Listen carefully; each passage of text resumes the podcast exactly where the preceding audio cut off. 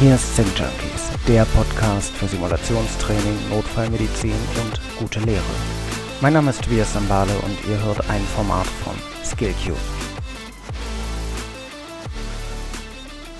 Herzlich willkommen zu einer neuen Folge von den Sim Junkies. Auch diese Folge, ähnlich wie die letzte, ist eine kleine Besonderheit, denn wir sprechen nicht direkt über das Training, freut euch da schon auf die nächste Folge, sondern wir sprechen über uns. Denn wir, Skillcube, sind am 25.04.2023 zehn Jahre alt geworden. Und dieses Jubiläum möchten wir mit euch feiern, denn wir können auf einiges zurückblicken und das möchten wir gemeinsam mit euch tun. Und gleichzeitig möchten wir euch auch einen kleinen Einblick in aktuelle Projekte und Themen und in zukünftige Projekte und Themen geben. Bei mir wird heute Georg Hirsch sein und wie immer freuen wir uns über eure Anmerkungen zu dieser Folge unter simjunkies.skillcube.com, aber auch über euer persönliches Feedback und die Gespräche, die wir führen können. Zum Beispiel bei der Redmobil vom 10. bis 12. Mai findet ihr uns in Halle G. Und das ist, wenn ihr den Podcast in der Woche des Erscheinens hört, bereits in knapp sieben Tagen. Und nun möchte ich niemanden länger auf die Folter spannen. Lasst uns direkt in das Interview starten. Viel Spaß!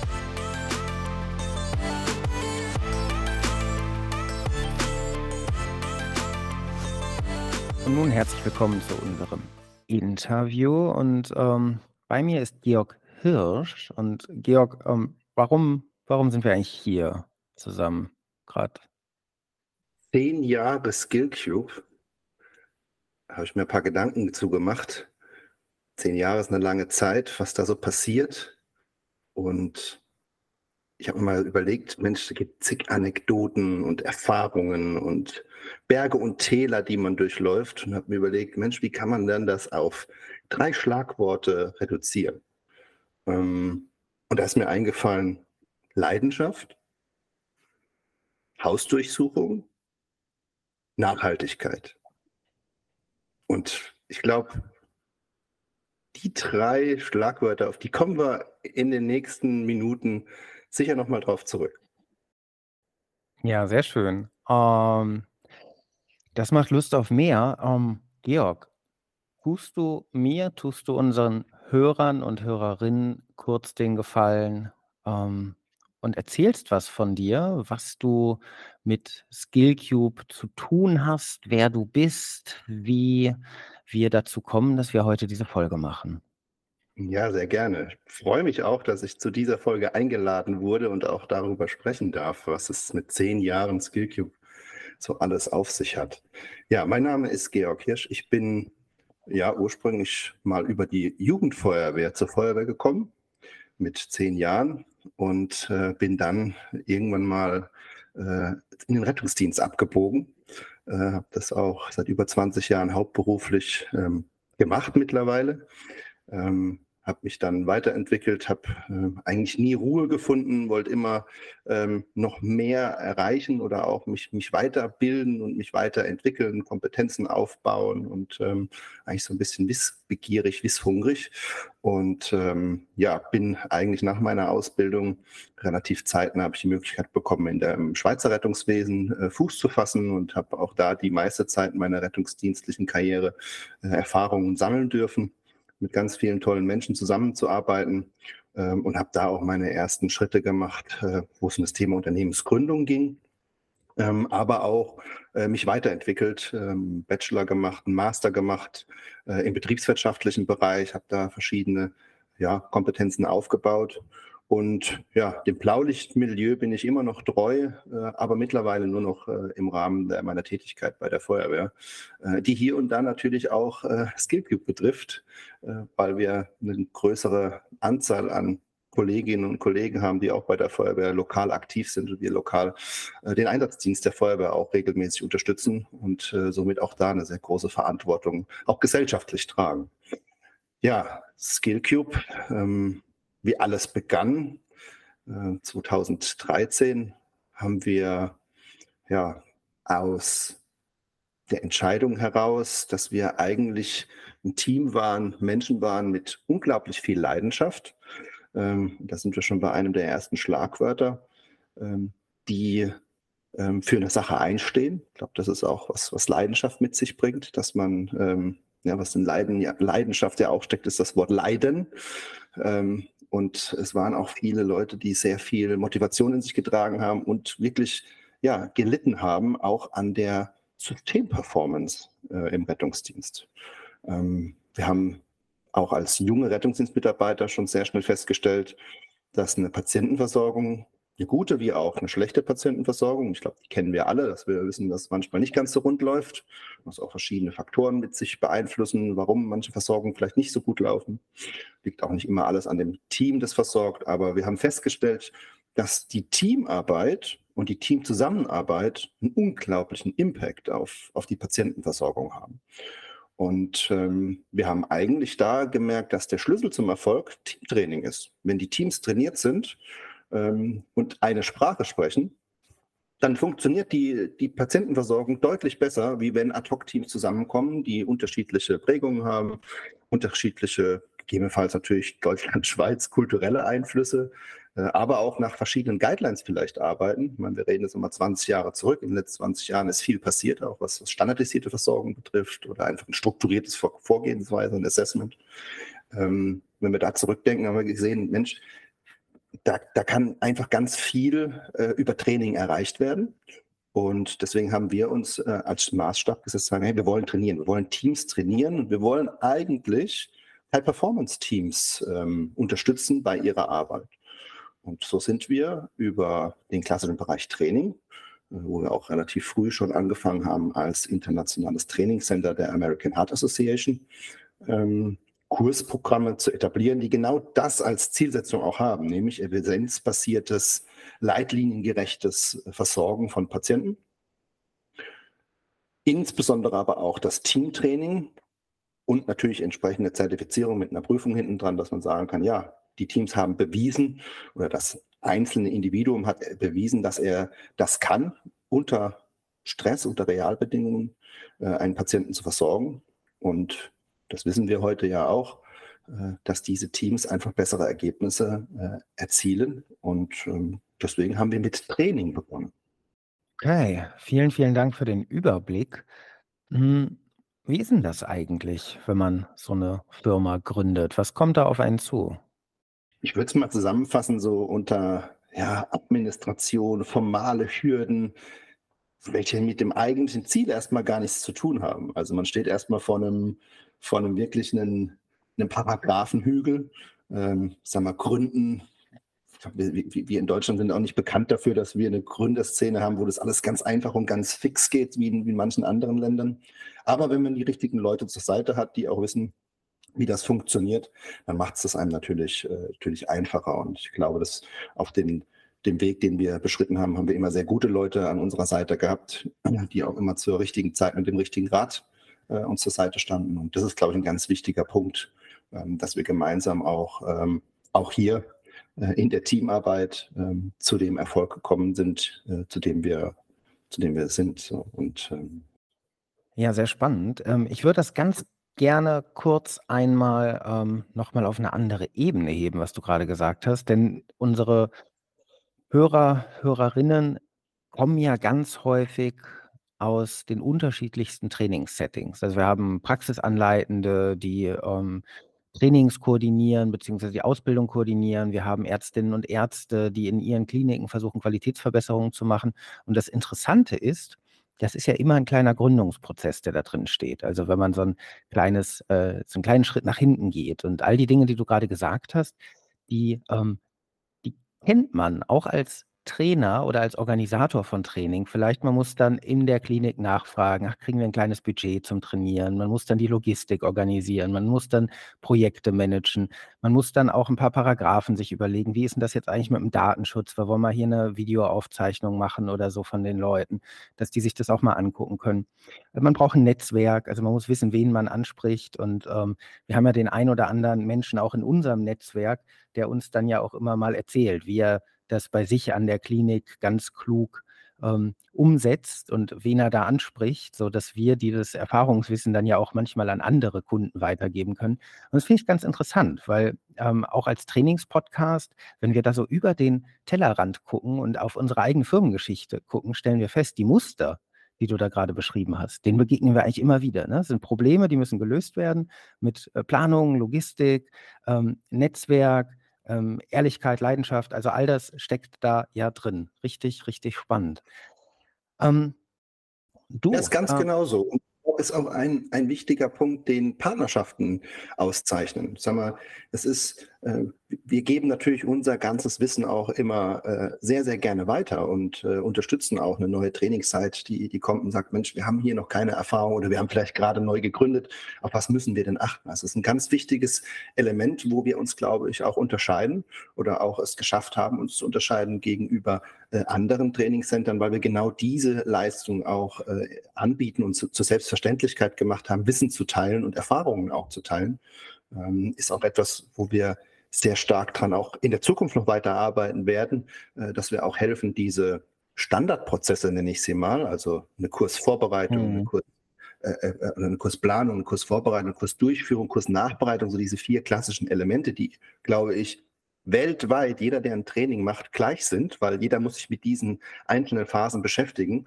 Und je nachdem, wie gut diese Phasen natürlich auch sind und wie gut natürlich unsere Trainer sind, genauso gut ist dann natürlich auch das Training und das merkt der Teilnehmer natürlich auch. Und ähm, genau da versuchen wir natürlich auch anzusetzen und weiter dran zu arbeiten. Und das merken unsere, unsere Partner natürlich auch, dass wir zu jeder Zeit erreichbar sind, dass wir äh, reagieren darauf, dass wir auf diese Anforderungen, die sehr, sehr, sehr ernst nehmen, ähm, in vielfältigsten Bereichen und wir führen die Trainings natürlich auch selbst durch. Wir wissen ganz genau, ähm, wo der Hase im Feld liegt und was wir, wo wir die Aufmerksamkeit hinlenken müssen und auch die Objektivität und was wir auch weiterentwickeln müssen, um das zu verbessern. Ich glaube, ein ganz wichtiger Punkt. Ähm, natürlich im Rahmen unseres, unseres Wachstums, das natürlich äh, die letzten Jahre ähm, uns sehr gefordert hat, auch als Unternehmen, weil man natürlich nicht überall immer da die Stellschrauben direkt nachjustieren kann, wo man es gerne wüsste oder wo man es auch gerne sieht. Ähm, geht eben nicht, nicht so schnell. Wir haben auch noch ein paar Krisen zu, zu managen gehabt die letzten Jahre, also gesellschaftliche Krisen, nicht mal im Unternehmen. Mhm. mhm. Ähm, es war eine unglaublich herausfordernde, herausfordernde letzten zwei bis drei Jahre. Ähm, und all das, wenn wir zurückgucken, muss man doch sagen, ja, es hat, glaube ich, doch ganz gut, es ist uns ganz gut gelungen, das alles, das alles zu managen. Am Ende des Tages ist es Teamarbeit, eine große Teamarbeit durch ein großes Team mittlerweile, ähm, dass wir da sind, wo wir, wo wir heute sind. Dann lass uns das Ganze doch mal historisch aufrollen. Skillcube. Wo kommt, wo kommt das her? Ein Logo, das erkennen eigentlich alle wieder, hoffentlich inzwischen. Mein Name, der ist auch in viel mehr Mündern als früher. Zumindest so kann man es, glaube ich, mit Stolz sagen. Mhm. Wo kommt das her? Ja, das glaube ich, das kann man nur unterstreichen. Vor allem auch international haben wir die letzten Jahre natürlich auch nochmal ähm, ganz schön äh, ja, an Reputation auch gewonnen und an, an, an, an Wiedererkennungswert.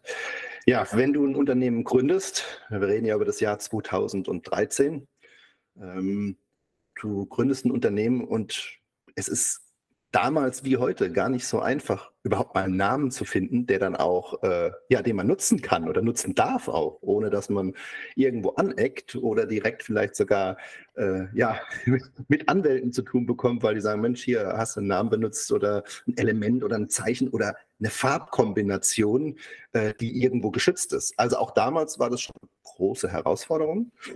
Ähm, und wir wollten natürlich etwas finden, was auch uns widerspiegelt. Und wir haben uns, äh, wie ja schon erklärt, geht es um Teamarbeit, um, äh, um Elemente aus der Lehre, also ähm, wie kriegt man das rein? Und natürlich ist ein Skill schon mal etwas sehr Persönliches. Also das liegt auf der einzelnen Ebene jedes einzelnen Mitarbeiters in dem Team, dass er seine Skills beherrscht. Also war der Skill, dass wir das im Namen haben wollten, äh, schon mal sehr naheliegend. Also haben wir schon mal einen Teil äh, von Skill Cube eigentlich erklärt. So, jetzt kommt Cube dazu. Ähm, und der Cube ist eigentlich natürlich eine fiktive Abhandlung, weil der Cube im Englischen mit C geschrieben, ähm, ja, der Würfel ist. Und das widerspiegelt sich wieder im Logo auch, wo wir dieses, dieses, dieses Quadrat mit reingepackt haben. Und das Quadrat, das war damals äh, ein enger Wegbegleiter von uns, ähm, der gesagt hat, Mensch, dieses Quadrat, das wäre doch perfekt eigentlich der Raum, in dem Lehre stattfindet. Also wie ein Klassenraum, wie ein Simulationsraum, wie ein Trainingsraum, äh, wo Lehre passiert, wo man A, seine Skills drin trainieren kann natürlich, ähm, aber auch, ja, open-minded trainieren kann in diesem Raum. Und deswegen haben wir diesen Cube, diese Fläche, diesen Lehrraum, wo ich meine Skills mache, zusammengesetzt. Und das Q steht für Qualität. Wir wollen eine hohe Qualität anbieten, weil wir davon überzeugt sind, dass nur Qualität am Ende des Tages Nachhaltigkeit erzeugt ähm, Nachhaltigkeit für das Individuum, aber Nachhaltigkeit auch für das komplette System, für das gesamte Gesundheitswesen und für jede Patientenversorgung ähm, und damit auch wieder einen gesellschaftlichen Impact hat. Und so kommen wir über Skill Cube, dann mit C, mit Q geschrieben, über das Logo mit dem Quadrat und entsprechend mit dem Q für die Qualität äh, im Logo zusammen. Das ist der Hintergrund über das Logo. Und wie ging es dann los? Was hat Skillcube dann gemacht? Ganz am Anfang. Wir haben begonnen, äh, uns zu fokussieren auf den Bereich Training. Wir haben äh, schon damals sehr gute Kontakte gepflegt zur American Heart Association, gute Beziehungen. Äh, und wir haben den formalen Prozess durchlaufen, dass wir als Training Center akkreditiert werden und haben begonnen, unseren Fokus auf die Aufbau und Durchführung von Trainings zu fokussieren. Im Rahmen der, ja, ich sag mal, Neugründung und auch im Rahmen der Trainings haben wir festgestellt, Mensch, wir kommen mit dem vorhandenen Material, also das Trainingsmaterial, insbesondere wenn wir die Voraussetzungen nehmen und äh, sagen, ähm, welche finanziellen Mittel wir auch zur Verfügung haben, wir kommen damit, wir kommen damit nicht, nicht zurande. Bedeutet, wir äh, wollten damals schon hochqualitatives ähm, Reanimationstraining, beispielsweise in ACLS-Kurs oder auch in PALS-Kursen anbieten. Wir haben gesehen, hey, wenn wir jetzt hingehen und ähm, einen richtig teuren High-Fidelity-Simulator kaufen, also einen großen Simulationstrainer, der wirklich alles kann, dann liegen wir irgendwo zwischen 80 und 100.000 Euro. Wir brauchen noch ähm, ein echtes EKG dazu. Ähm, wir brauchen ganz viel Investment eigentlich jetzt erstmal, um überhaupt erstmal eine Station auszurüsten. Jetzt, wenn wir für zwölf Teilnehmer einen Kurs anbieten wollen, dann brauchen wir das doppelte Material. Dann haben wir gesehen, das ist so viel Invest, das wir erstmal leisten müssten. Wenn wir das unterrechnen, dann auf die Kurspreise, ähm, dass wir, dass wir eigentlich die Kurspreise verlangen müssten, wo wir, wo wir, wo wir nicht marktfähig sind sondern wir waren schon von Anfang an, das war immer auch unsere, unsere Strategie, dass wir nie die günstigsten sein wollten und nicht mit Preisdumping äh, irgendwo uns in, in, den Wettbewerb schlagen. Äh, und dem sind wir über die Jahre treu geblieben, weil wir sagen, Training kostet Geld und Qualität kostet Geld. Und das zieht sich durch alle Prozesse durch. Wer, ähm, wer nicht bereit ist, da auch Geld auszugeben oder zu investieren, der wird zwangsläufig irgendwo Abstriche machen müssen in einem Training und der wird auch eine entsprechende Qualität im Training auch als Teilnehmer dann erhalten. Das ist, glaube ich, zwangsläufig äh, der Fall auch, ähm, weil du irgendwo Einschnitte machen musst. Und so sind wir eigentlich darauf gekommen, dass wir geguckt haben, Mensch, was gibt es denn? Und jetzt nehmen wir mal so dieses klassische Beispiel, wir wollen in einer Reanimationssituation einen ROSC simulieren. Ähm, und dazu brauchen wir ATCO2, also die Kapnographie, ein ganz wichtiges Element, ein ganz wichtiger Marker. Und wir reden das auch nochmal zehn Jahre zurück. Ja. Ähm, da ist es das erste Mal nochmal so gehighlightet oder aufgetaucht in den Guidelines, wo es wirklich so nochmal unterstrichen wurde, Mensch, ja, das brauchen wir. Und in vielen Trainings damals hat das einfach, ja, da hat man dann irgendwie die äh, äh, äh Zahlen reingeworfen als Trainer, gesagt, ja, ETC2 ist jetzt bei auf, auf 18 hochgegangen und äh, ähm, dann, dann hat man versucht, damit das, das Clinical Reasoning, also die Entscheidungsfindung so mit zu unterstützen. Unser Ziel war eigentlich von Anfang an, ein Simulations- oder so ein Trainingsszenario das muss ablaufen, ohne dass irgendjemand reinquasselt, nennen wir es mal so, wie es ist. Das, die Teams müssen arbeiten wie in echt. Ja? Wenn da ein äh, reanimationspflichtiger Patient liegt, dann brauchen die ihre Vitalwerte, die müssen ihre Entscheidungsfindungen durchführen, ohne dass es hier zu Störquellen kommt oder zu, wir nennen es auch immer Simulationsartefakten, dass, dass hier irgendwo ähm, also die wollen wir auf jeden Fall so, so, so gering wie möglich haben und reduzieren. Ja, und ähm, Kollege war dann unterwegs, ähm, damals auf dem ERC-Kongress schon, das war schon, ja, ich glaube 2012, als der in Wien stattgefunden hat, kam zurück und hat gesagt, okay, ich habe hier was gefunden. Das ist genau das, worüber wir schon seit, seit Monaten reden. Und zwar kann man hier Vitaldaten über ein iPad simulieren. Und in der Tat, wir hatten ähm, schon relativ früh, auch 2011 schon in, in einer kleinen Runde gebrainstormt und überlegt, wie das eigentlich stattfinden kann, wie so eine Simulation auch ähm, zu der damaligen Zeit. Man, heutzutage wissen wir, wenn wir zurückblicken, ist man immer schlauer. Ähm, damals gab es auch noch äh, gegenüber Apple und iPads und so weiter, äh, nennen wir es mal, es, äh, vielleicht Bedenken oder es war noch nicht so etabliert, wie wir es jetzt zehn Jahre später wissen, dass, dass Apple unglaublich auch ähm, ja, an Marktanteilen und auch an, an Geschwindigkeit zugenommen hat, äh, auch gegenüber Android-Produkten.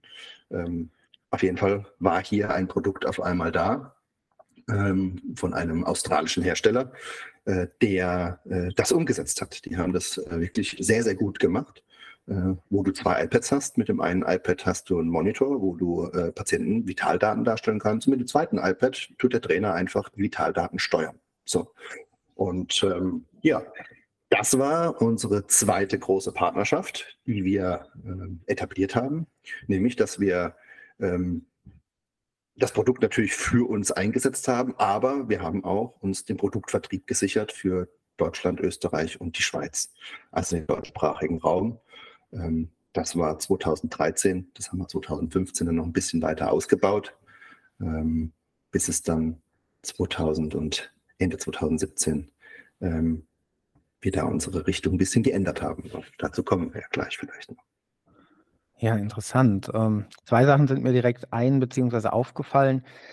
Äh, ETCO2 ist 18 laut reinzurufen. Jeder von uns kennt es, diesen Moment, wenn man selber Teilnehmer ist oder ähm, auch Trainer. Und es ist ja ein bisschen so wie zu sagen, die Patientin blutet jetzt. Und alle wissen auf einmal, worum es geht. Und der ganze schöne Lerneffekt ist eigentlich weg. Und klar, äh, auch da kann man dann mal drüber stolpern, auch als Teilnehmer und kriegt das dann gar nicht so richtig mit, weil man sich das auch gar nicht vorstellen kann oder so und denkt, ja, die blutet ja gar nicht.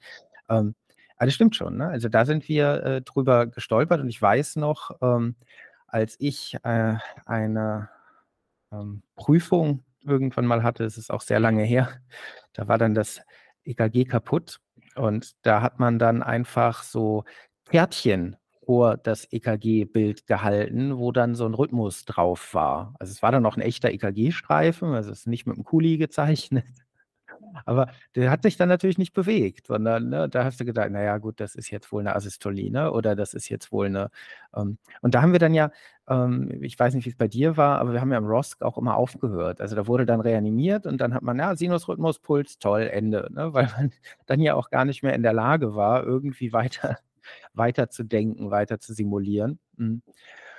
Äh, das, äh, äh das hat sich geändert. Und das Zweite, was mir eingefallen ist, das passt da ganz gut zu. Ich glaube nämlich, das erste iPhone ist 2007 oder 2008 erschienen. Also es ist gar nicht so viel älter als Skillcube.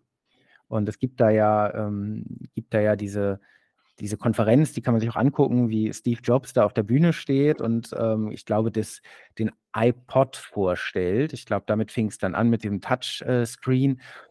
Und es ist irre, weil er dann er scrollt dann da so durch und du denkst, das sieht man heute in der Straßenbahn, dass das irgendwelche Zweijährigen machen, die da von Netflix geparkt werden oder so, da irgendwas durchzuscrollen. Und alle waren am Applaudieren und frenetisch und wow. Und ja, jetzt klicke ich einfach hier drauf und dann sind alle Alben meiner Lieblingskünstler in meinem Store und alle, wow. Das ist überhaupt nicht lange her. Ne? Und ähm, da muss man einfach sagen, das ist ja eine Affengeschwindigkeit, mit der das unser Leben verändert hat. Ähm, ja, irre. Okay, ähm, und dann, ähm, ist ja irgendwie viel passiert seitdem, ne? Höhen und Tiefen. Das Unternehmen ist immer älter, immer größer geworden, äh, vom Start-up zu einem echten, richtigen also ein Start-up ist natürlich auch ein richtiges Unternehmen, aber einfach aus einem kleinen, innovativen, ähm, äh, Start-up hin zu einem großen und hoffentlich genauso innovativen Unternehmen. Ähm, Was ist da alles passiert an Höhen und Tiefen? Das ist unglaublich viel passiert. Ähm, sag mal, wenn wir, wenn wir so überlegen, natürlich rückblickend von, von null auf, auf ähm, ja, fünf nenne ich es immer, null auf fünf Millionen Umsatz zu machen in zehn Jahren ohne fremde Hilfe aus eigener Kraft. Das ist auch, glaube ich, nochmal so ein, so ein Merkmal. Ähm, wie schafft man sowas?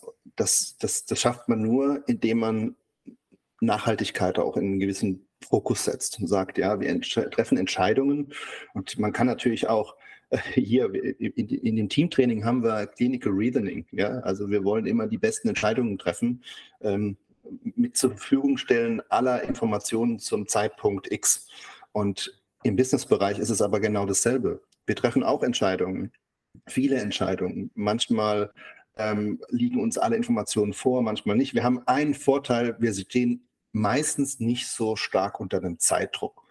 Und ich glaube, das ist auch das, was es, was es, was es äh, wichtig macht. Und ähm, wir haben in dieser Zeit, ähm, glaube ich, vielfältige Entscheidungen getroffen.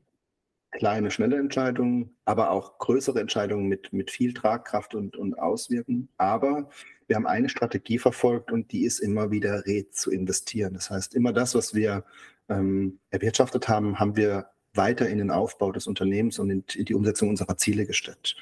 Und das ist auch etwas, was natürlich ein Nachhaltigkeitsziel entsprechend ist. Ja. Und wir, waren, wir sind natürlich eine, eine Kapitalgesellschaft, ähm, aber wir haben uns nie darauf fokussiert, ähm, ja, nur noch mehr Geld zu erwirtschaften, noch mehr Geld zu machen, um, um, um uns eine Yacht zu kaufen oder was auch immer äh, große, reiche Menschen damit machen, sondern wir wollten das, das, äh, unsere Ziele voranbringen. Und ich glaube, das ist uns bisher sehr, sehr gut gelungen und hat uns natürlich irgendwo auch eine gewisse ähm, ja, Unabhängigkeit äh, gebracht. Das muss man hm. vielleicht auch so nochmal sagen, weil wir, äh, dass uns ganz wichtig ist, Entscheidungen unabhängig auch treffen zu können.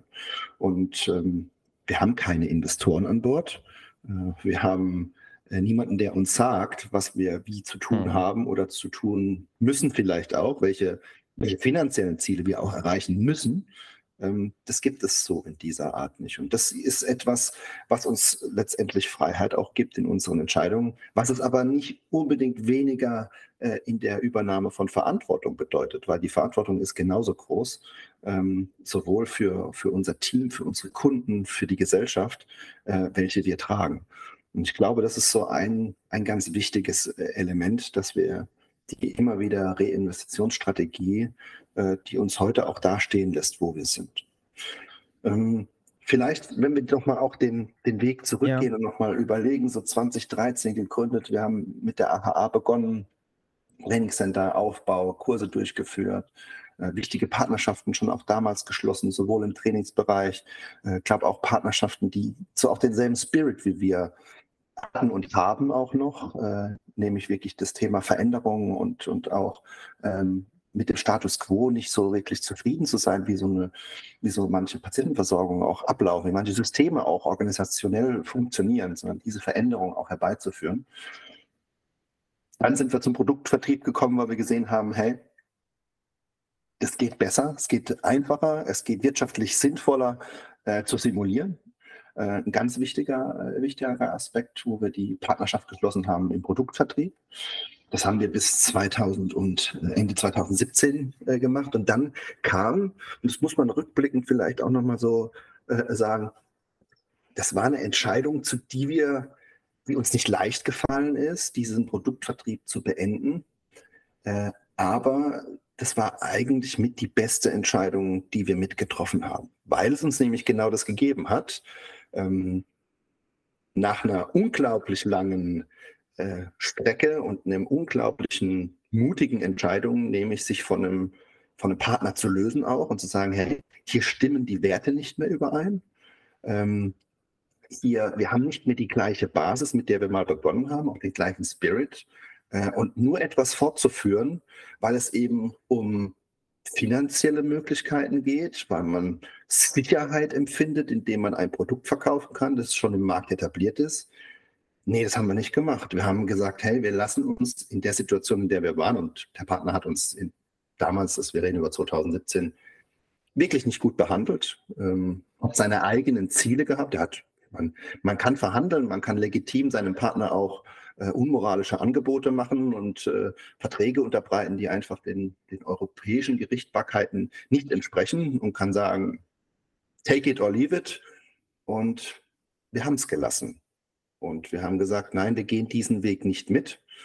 Ähm, wir haben damals schon so ein bisschen geahnt, was, was später kommt noch, ja, dass der Partner uns einen Vertrag unterbreitet, den wir mit massivem Druck hätten unterschreiben sollen. Wir haben dann schon geahnt, hey, hier wird die Braut hübsch gemacht, ähm, weil die Braut soll irgendwann verkauft werden. Und ähm, wie gesagt, rückblickend ist man immer schlauer. Wir haben damals schon so ein bisschen das gerochen, dass da was im Argen liegt und warum da auf einmal, ähm, ich meine, wir reden darüber, dass wir der erfolgreichste Vertriebspartner äh, weltweit für diesen Partner waren, ähm, weil wir nicht nur das deutsche, äh, das äh, Deutschland, Österreich und die Schweiz mit aufgebaut haben und gemeinsam mit Partnern in Europa auch das europäische Vertriebsnetzwerk aufgebaut haben, sondern wir waren äh, also auch finanzkräftig wirklich der, der stärkste, der stärkste Distributionspartner. Und auf einmal kommt es hier zu so einem Switch und es wählt ein komplett neuer Wind und egal was wir an auch ist auch so ein, so, ein, so, ein, so ein, interessantes Beispiel. Wir haben natürlich auch mal ganz viele Produktfeedbacks mitgenommen von den Kunden, sagen, hey, wir brauchen das hier. Und ich erinnere mich da an so ein Beispiel auch auf äh, im Bereich der Defibrillation, wo dieses, äh, diese Software nur im Prinzip die Möglichkeit der manuellen Defibrillation hatte und das ist so eine, äh, eine Autoanalyse und so weiter. Das, das gab es da nicht in dem Produkt. Und wir haben immer gesagt, ey, wir brauchen das. In, Deutschland, die Ärzte leider geben das zum Teil vor.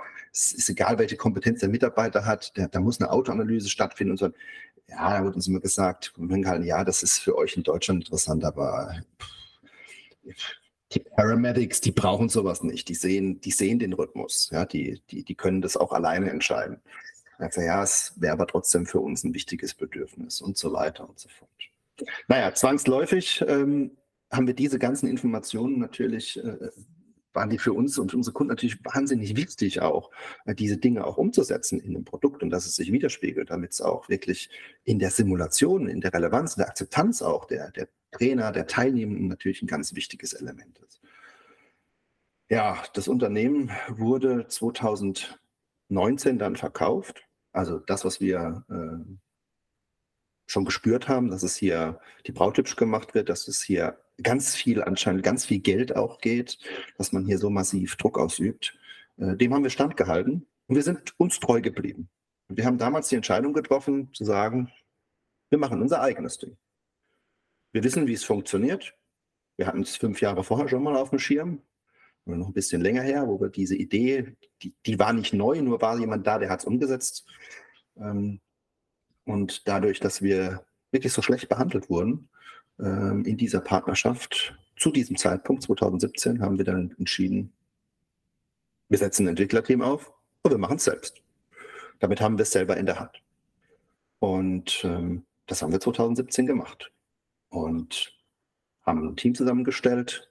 Wir haben 2018 ähm, während des Symposiums Simulation haben wir den Product Launch des Cube 3s durchgeführt, wo wir alle Informationen, alle Erfahrungen, die wir und unsere Kunden auch direkt gemacht haben mit dem Produkt, ähm, wo wir den, das Produkt äh, in den Markt gebracht haben.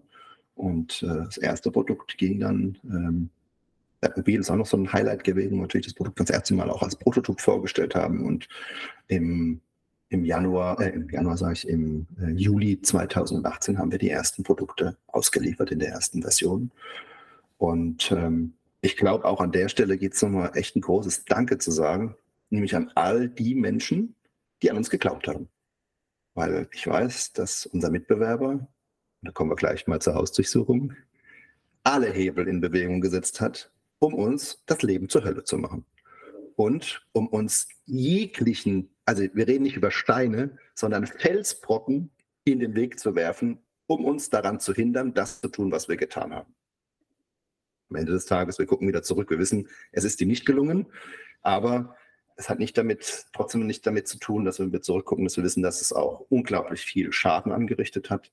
Und ähm, deswegen auch an der Stelle nochmal ein ganz großes Dankeschön an die Menschen, die an uns geglaubt haben, an die Menschen, die uns vertraut haben, die Menschen und die Kunden, die an unseren Weg geglaubt haben und die vielleicht auch ein bisschen mit uns gemeinsam stolz darauf sind, dass wir Simulationstechnik nicht nur in Europa, sondern auch in Deutschland und der Schweiz entwickeln und äh, auf- und ausbauen können, dass wir da sind, wo wir heute sind. Und dass der Weg noch lange nicht zu Ende ist und wir noch ganz, ganz viel vor uns haben. Ähm, ich glaube, das ist ein, ein ganz wichtiger, wichtiger Aspekt auch nochmal. Ja, und zu den Tiefen interessiert uns und die Hörerinnen und Hörer natürlich. Du hattest ja gesagt, es sind nicht nur Steine, die Skillcube in den Weg gelegt wurden, sondern richtige Felsbrocken. Und ähm, kannst du da, kannst du da was zu erzählen? Kannst du da eine Geschichte zu erzählen? Ja, große Felsbrocken, die wir zu, äh, mit denen wir es zu tun hatten. Ähm, es war im Sommer, mitten Corona war so richtig gerade am Laufen. Äh, morgens halb acht klingelt es an der Tür. Und äh, ja, wirklich nette Kollegen, muss man sagen, der, der Polizei standen vor der Tür, ähm, die äh, uns besucht haben. Normalerweise, so kennen wir es ja aus Rettungsdienst, Feuerwehr, sind wir ja diejenigen, die eigentlich in fremde Wohnungen marschieren ähm, und äh, unseren Job ausführen. Von daher kennt man das Gefühl natürlich schon auch, wie ist es, aber es ist auch ein sehr beschauliches Gefühl, wenn natürlich auf einmal ähm, ja, man mit der vollen Härte der Staatsmacht konfrontiert wird. Für uns war es ähm, eigentlich nichts Schlimmes, weil wir haben nichts zu verstecken ähm, und hatten auch nie was zu verstecken. Von daher ist jeder immer eingeladen äh, und kann das natürlich tun. Aber natürlich ist es, ist es ähm, wenn es so auch vor allem aus dem Nichts kommt, weil wir, weil wir das nicht ähm, ja auch nicht, nicht vorhergesehen haben, dass sowas passieren könnte. Weil, wie gesagt, wenn du, ähm, wenn du mit dir im Reinen bist, dann, dann kann sowas eigentlich ja nicht vorkommen. Aber ähm, ja, das, das haben wir dann gelernt, dass sowas auch doch ganz schnell passieren kann. Ja, was war passiert? Ähm, wir hatten ja schon über die Felsbrocken gesprochen, welche uns in den Weg geworfen werden oder wurden. Äh, aus meiner Sicht begann alles bereits mit unserer Entscheidung, unseren eigenen Weg zu gehen. Und ähm, äh, wie auch schon mehrfach angesprochen, wollte, sollte das ja verhindert werden.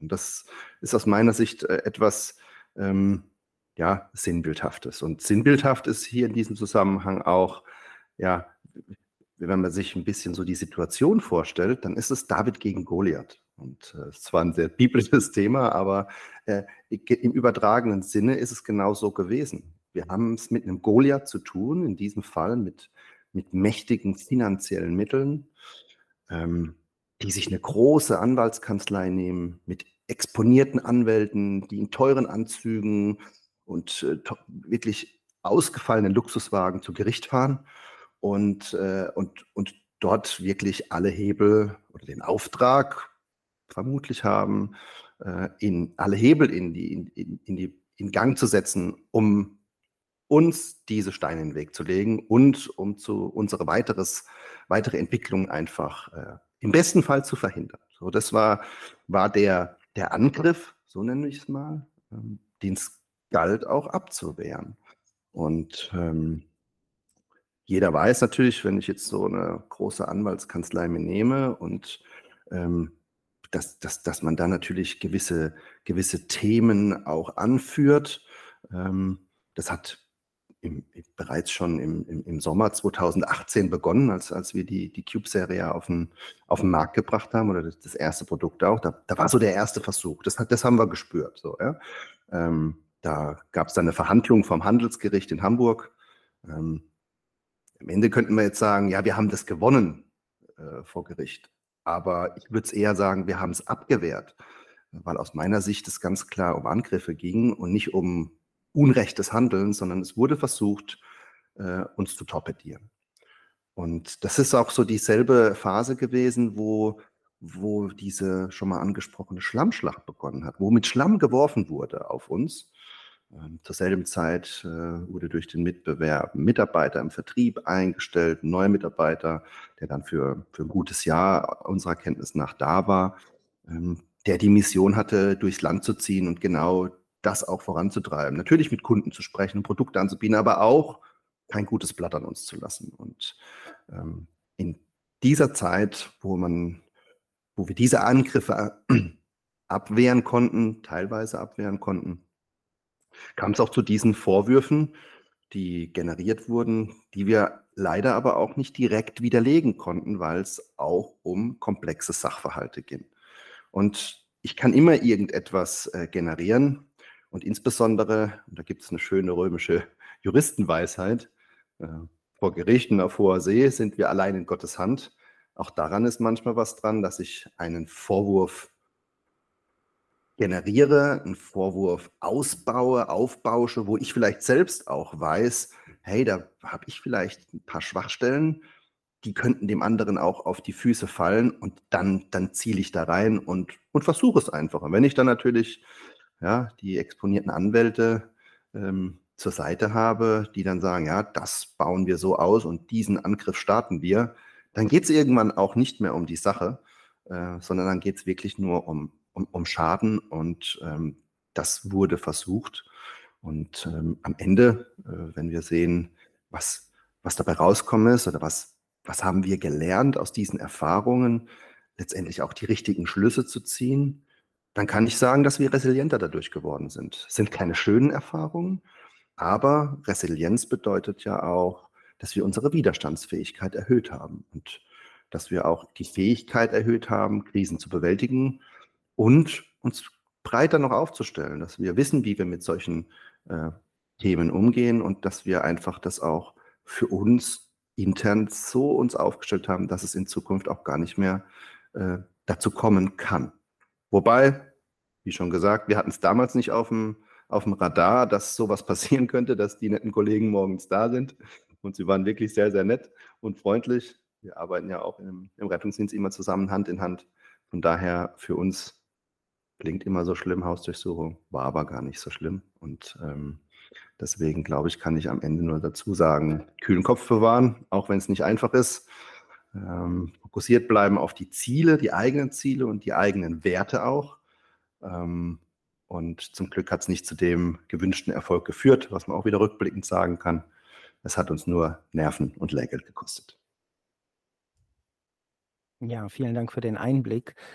Ähm, das ist ja auch, so stelle ich es mir zumindest vor, eine insgesamt schwierige Situation, wenn man, also ich denke da so ein bisschen an Schulen zurück. Wir kennen das vielleicht alle, die äh, intelligentesten ähm, ja, ich möchte sie nicht Mobber nennen, weil also dieser Begriff wird ja auch ein bisschen inflationär verwendet, ne? Das möchte ich nicht, sondern so die intelligentesten Leute, die einen da in der Schule geärgert haben, waren ja nicht die, die gesagt haben, so ich, ich äh, gib mir dein Geld oder ich oder ich hau dich, weil da wusstest du, das macht der einmal und dann gibt es aber Nachsitzen. Sondern es waren die, die so diese kleinen Nadelstiche gemacht haben, wo man auch nicht immer sagen konnte, ja, der, der, der Tim oder so, ähm, der hat genau das gemacht. Ne? Und das ist, es ist ja ähm, auch so ein also so stelle ich es mir zumindest vor, so ein so ein Meer der Unsicherheit, in dem man dann auch Mitbewerber vielleicht mal reinbringen möchte.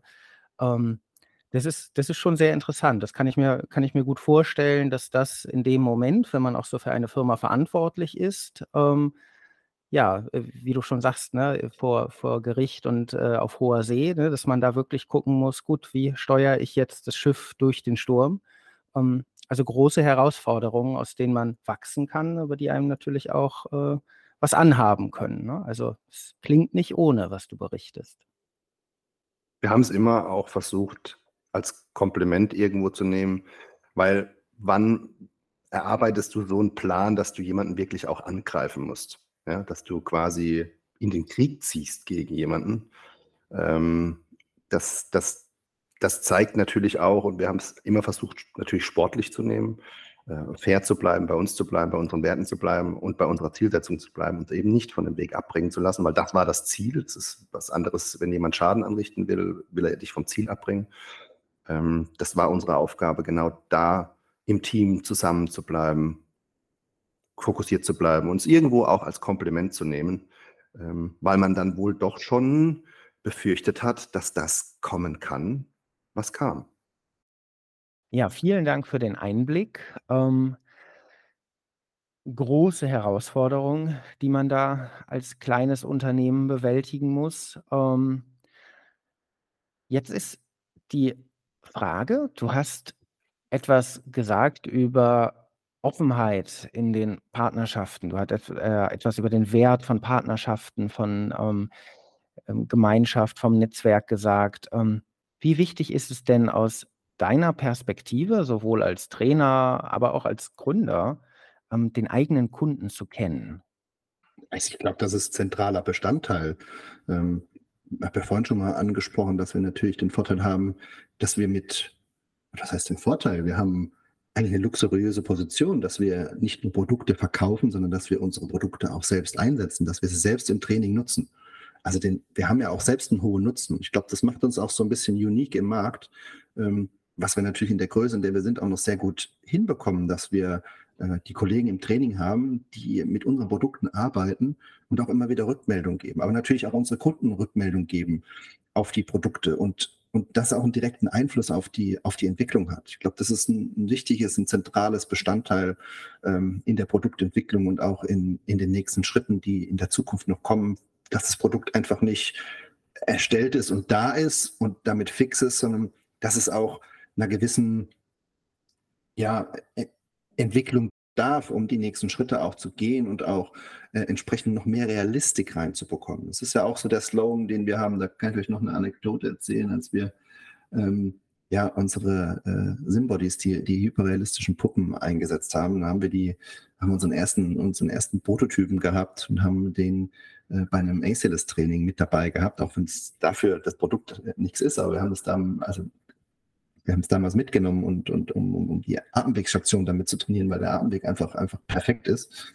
Ähm, aber es natürlich kein klassischer Reanimationstrainer ist.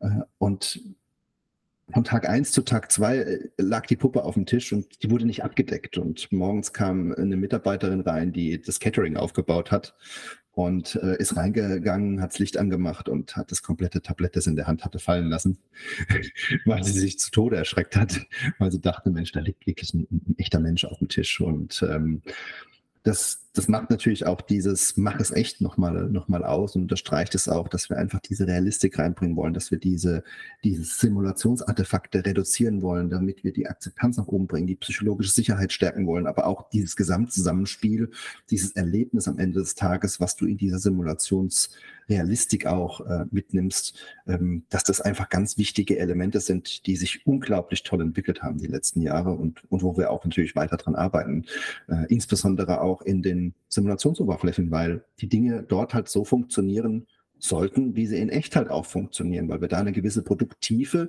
die fürs Training relevant ist, auch brauchen, ähm, um auch diese Akzeptanz einfach zu bekommen und einfach auch diese Simulationsartefakte zu reduzieren. Die Dinge müssen da in bestmöglicher Weise, in der bestmöglichen Produkttiefe so funktionieren wie im echten Leben auch. Das ist unser, unser Ziel. Und als großes Vorbild haben wir da natürlich die Luftfahrt und ähm, haben natürlich die Simulation in, in einem Cockpit. Jeder, der schon mal sowas erleben durfte, äh, ist natürlich ein kostspieliges Erlebnis, mal so einen Flugsimulator zu gehen und das auch mal, mal zu machen. Aber jeder, der die Möglichkeit hat, soll es mal wirklich tun. Ähm, ist wirklich äh, atemberaubend zu sehen. Jeder Knopf, jedes Element äh, ist wirklich wie in, in echt. Äh, und genau da müssen wir auch hin, dass wir die, die, die Teams dahin bekommen, dass sie wirklich dieses Echtgefühl haben und ganz, ganz wenig Unterscheidung nur noch haben zwischen Training und der Realität. Das äh, wird bei uns nie das werden, was wir im Flugsimulator haben. Ich glaube, da gibt es einfach ähm, markante Unterschiede. Ähm, wir haben größere Teams, wir haben ähm, natürlich eine Mensch-Maschine-Schnittstelle, aber die ist nicht so ausgeprägt, äh, nicht in allen Bereichen so ausgeprägt wie jetzt in der Luftfahrt äh, auch nicht so dominiert davon, logischerweise. Ähm, aber der grundlegende Ansatz, äh, wie Simulation funktioniert und was wir auch mit Simulation erreichen können, ähm, ich glaube, das ist ja auch eine wichtige Erkenntnis, die die letzten Jahre einfach deutlich zugenommen hat, und zwar durch alle Ebenen durch, dass Simulation nicht zu ersetzen ist ähm, und dass wir uns viel darüber unterhalten, ähm, wo wir welche Technologien wirklich wertschöpfend und äh, am, am meisten Gewinn bringen für die Teams oder für das eigene Individuum, für seine Kompetenzen auch wirklich einsetzen können. Und da müssen wir uns drauf gemeinsam fokussieren und äh, mal schauen, was die Technologien so in Zukunft mit ähm, Virtual Reality äh, oder auch Augmented Reality oder auch künstlicher Intelligenz, was da noch so auf uns zukommt, das sind hochspannende Bereiche. Ähm, und auch da werden wir unsere, unsere, äh, unsere Schwerpunkte setzen. Und du hast es schon ein bisschen angerissen. Was würdest du sagen, sind aktuell unsere großen Themen? Ja, wir haben natürlich, ähm, wie vorhin schon mal angesprochen, dass wir einen großen Bereich auch im Bereich äh, Cloud-Services sehen, also auch, dass wir gewisse Prozesse, Standardprozesse einfach digitalisieren und die auch umsetzen.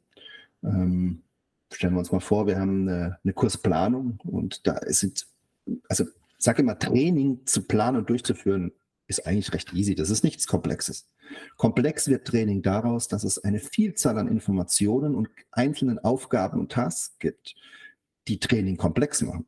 Und am Ende des Tages zu sehr viel, wenn die Prozesse eben nicht laufen, ähm, zu sehr viel Unzufriedenheit führen. Auf Trainerseite wie auch auf Teilnehmerseite. Stellen wir uns vor, es, das ist so ein Klassiker, ähm, ist vorhin angesprochen, irgendein Provider, irgendein Trainingsanbieter fängt jetzt an und sagt, hey, wir wollen jetzt Trainings durchführen. Und die vergessen in ihrer Planung einfach diese Kursnachbereitung sagen, ja, wenn die Puppe benutzt wurde, dann kommt die danach wieder in den Schrank und irgendjemand nimmt sie aber wieder raus und stellt dann fest, hey, hier ist was dreckig, es ist was kaputt, es ist nicht so aufbereitet. Das bringt ganz viel Stress mit sich.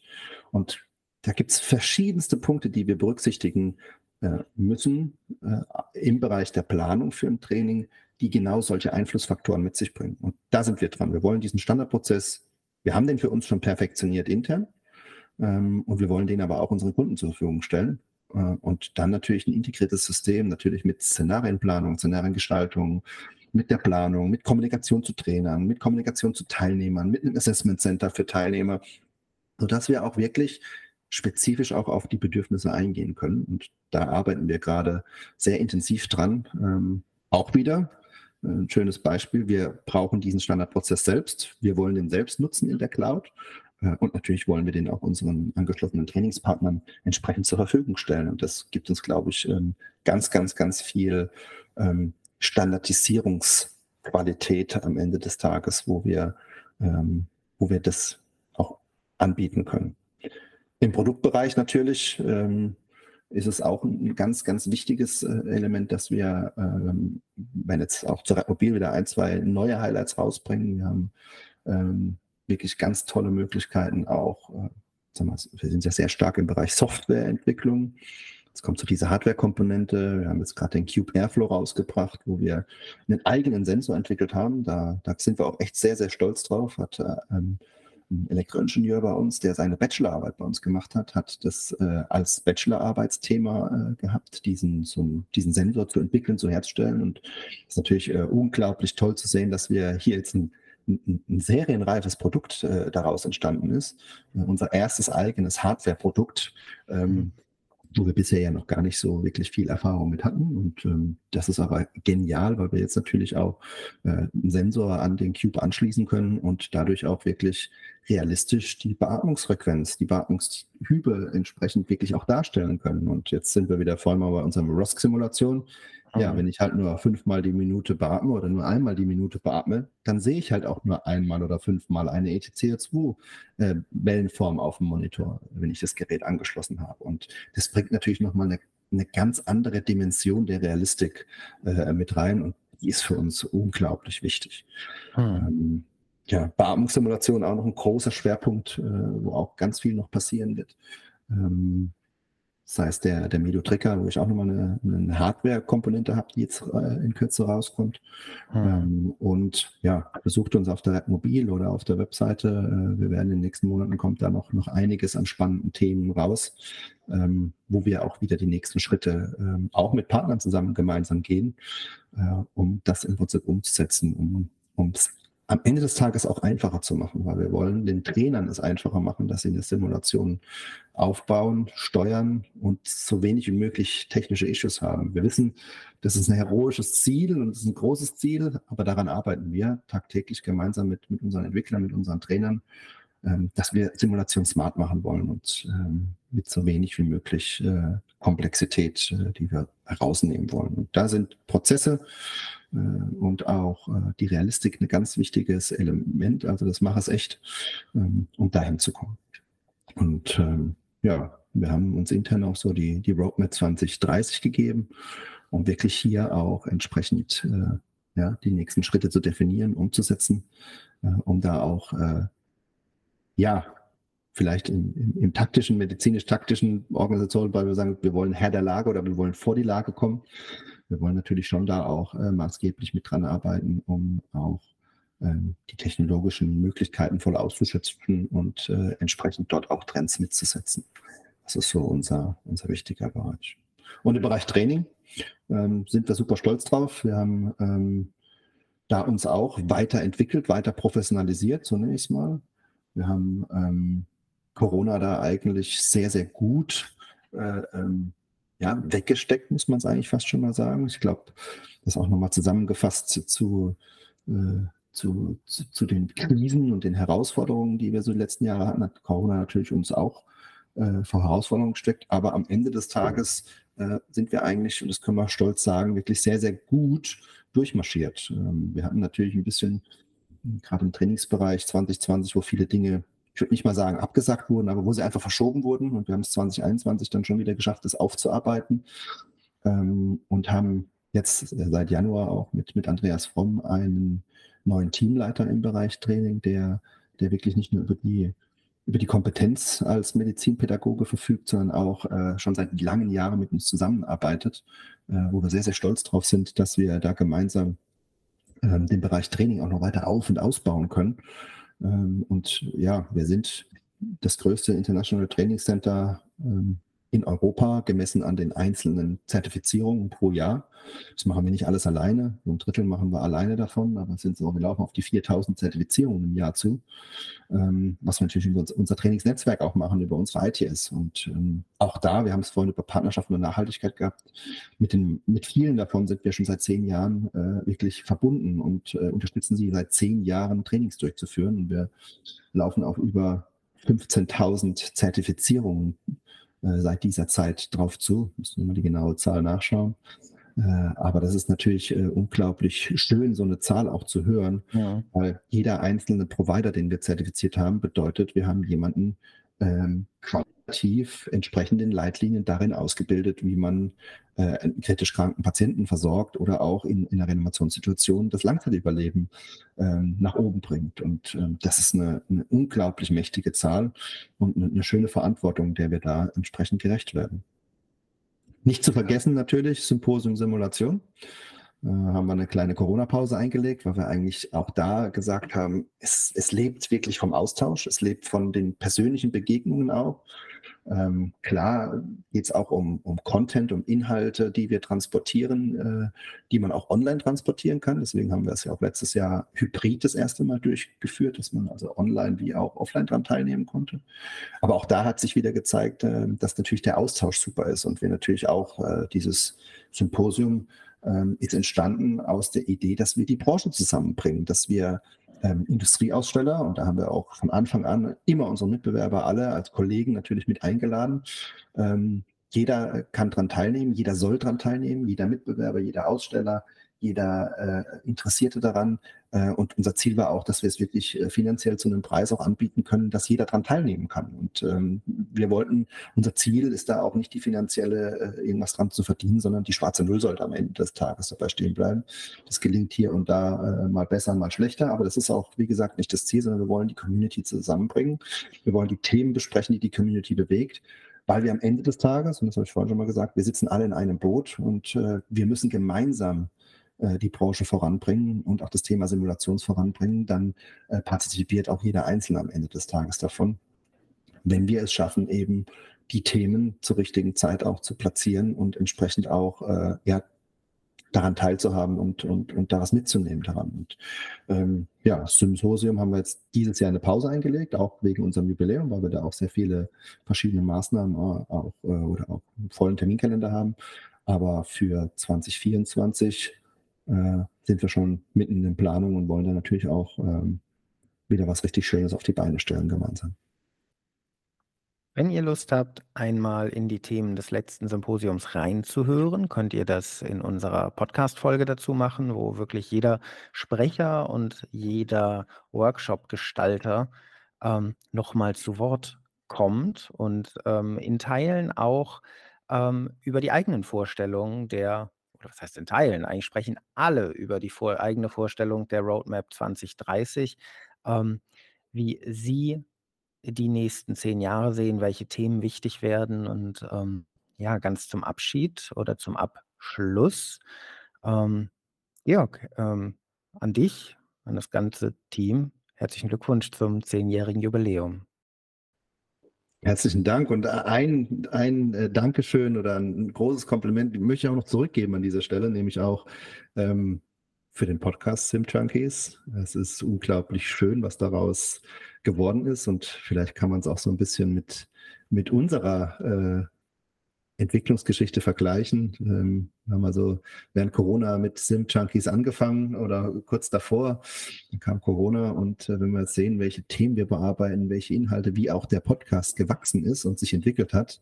Ähm, und auch da nochmal persönlich ein herzliches Dankeschön an dich, Tobi, weil du da mit Leidenschaft äh, dahinter auch steckst, äh, dieses Thema mit voranzutreiben. Ähm, und am Ende des Tages ist es Teamarbeit wie alles. Ähm, und ähm, nur gemeinsam wachsen wir und nur als Team sind wir auch so schlagkräftig, wie wir sind. Deswegen auch an der Stelle nochmal ein herzliches Dankeschön für, für diesen wundervollen Podcast. Vielen Dank. Wir wünschen euch, nachdem ihr so viel gehört habt über das Gründen, über unsere Geschichte, über Herausforderungen und den Umgang damit, über unsere Ziele und Pläne, jetzt erstmal ein paar schöne Wochen, bis wir uns wieder hören. Und Mitte des Jahres lassen wir noch mal den ein oder anderen O-Ton von unserem Jubiläum, ähm, den wir dann mit euch teilen wollen, über den Ether gehen. Macht's gut.